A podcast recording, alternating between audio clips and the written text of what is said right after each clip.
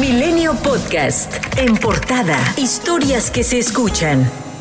Un juez federal dictó auto de formal prisión al exmando de la extinta Policía Federal Luis Cárdenas Palomino, detenido el 5 de julio por elementos de la Marina en Naucalpan, Estado de México. Él está acusado del delito de tortura tras presuntamente ordenar y dirigir la detención del hermano de Israel Vallarta, líder de la banda de secuestradores Los Zodiaco. El exfuncionario federal deberá permanecer en el penal de máxima seguridad del Altiplano, a donde fue ingresado desde el día de su aprehensión. Cárdenas Palomino argumentó en audiencia que el ilícito del que se le acusa no estaba vigente en la ley al momento de los sucesos y que la familia Vallarta está tratando de usar este caso a su favor. Por cierto que el periodista Carlos Loret de Mola compareció ante un juez federal por el montaje sobre la detención del presunto secuestrador Israel Vallarta y de la francesa Florent Cassés, donde se careó con sus dos principales acusadores que trabajaban con él en su extinto programa Primero Noticias. Al término de la audiencia, Loret de Mola difundió un video en sus redes sociales acusando a Laura Barranco y a Juan Manuel Magaña de quienes dijo han hecho del ataque a su persona un modus vivendi.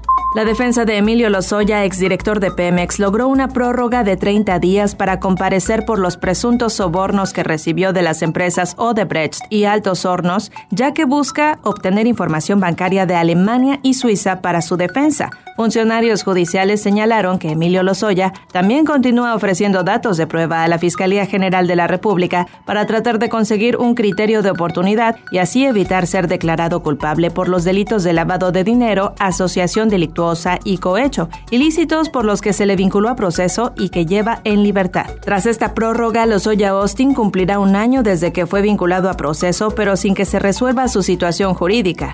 El presidente Andrés Manuel López Obrador aseguró que no hay persecución política contra Ildefonso Guajardo, exsecretario de Economía en el sexenio de Enrique Peña Nieto, como lo señaló el exfuncionario. Esto luego de que el viernes un juez lo vinculó a proceso por su probable responsabilidad en el delito de enriquecimiento.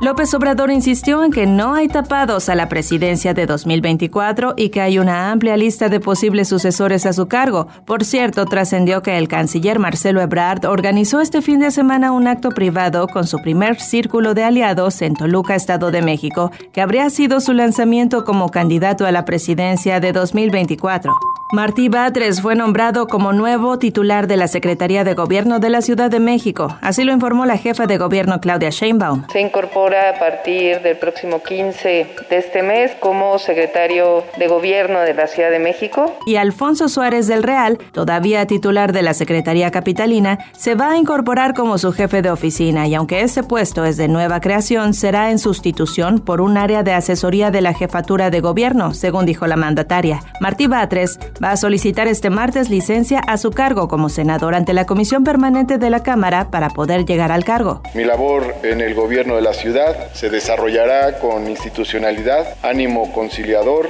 entrega al trabajo, austeridad personal y espíritu republicano.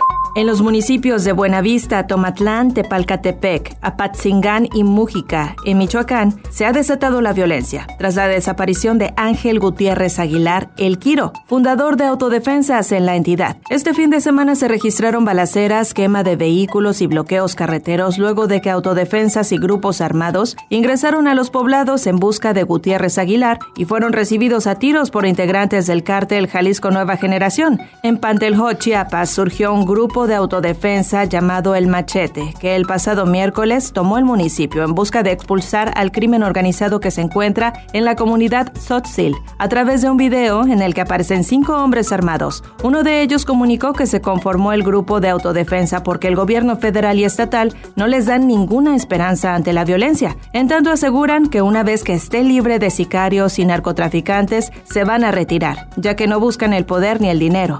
En Zacatecas fue asesinado un agente de la Policía Ministerial del Estado quien estaba asignado a la investigación de la masacre de 18 personas en Valparaíso el pasado 25 de junio. En tanto, autoridades del Estado confirmaron que los restos humanos mutilados que fueron encontrados el lunes pasado en una presa del municipio de Villanueva corresponden a tres integrantes de una familia de Aguascalientes reportados como desaparecidos, entre ellos un menor de tres años.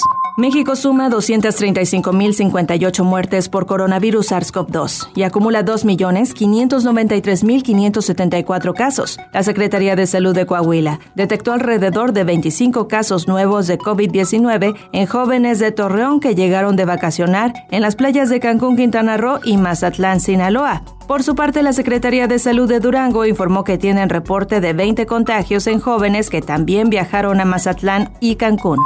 En Sinaloa, el próximo ciclo escolar será de 190 días, iniciando el 30 de agosto de 2021 y concluyendo el 14 de julio de 2022. Así lo dijo el secretario de Educación en el Estado, Juan Alfonso Mejía López. Es justo decir que la Secretaría de Educación Pública se mostró sensible y bueno, ha aprobado eh, la petición y ahora nos dedicaremos a hacer los trámites particulares que tiene que ver para que se publique en el diario de Sinaloa.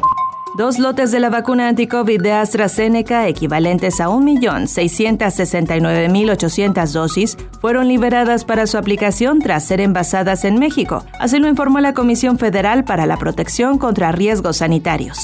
La Suprema Corte de Justicia de la Nación publicó la sentencia que elimina la prohibición absoluta al consumo lúdico y recreativo de la marihuana. Solo tiene que formalizarse en el diario oficial de la Federación para que puedan tramitar en la COFEPRIS los permisos que permitan la adquisición de la semilla, siembra, cultivo, cosecha, preparación, posesión y transporte.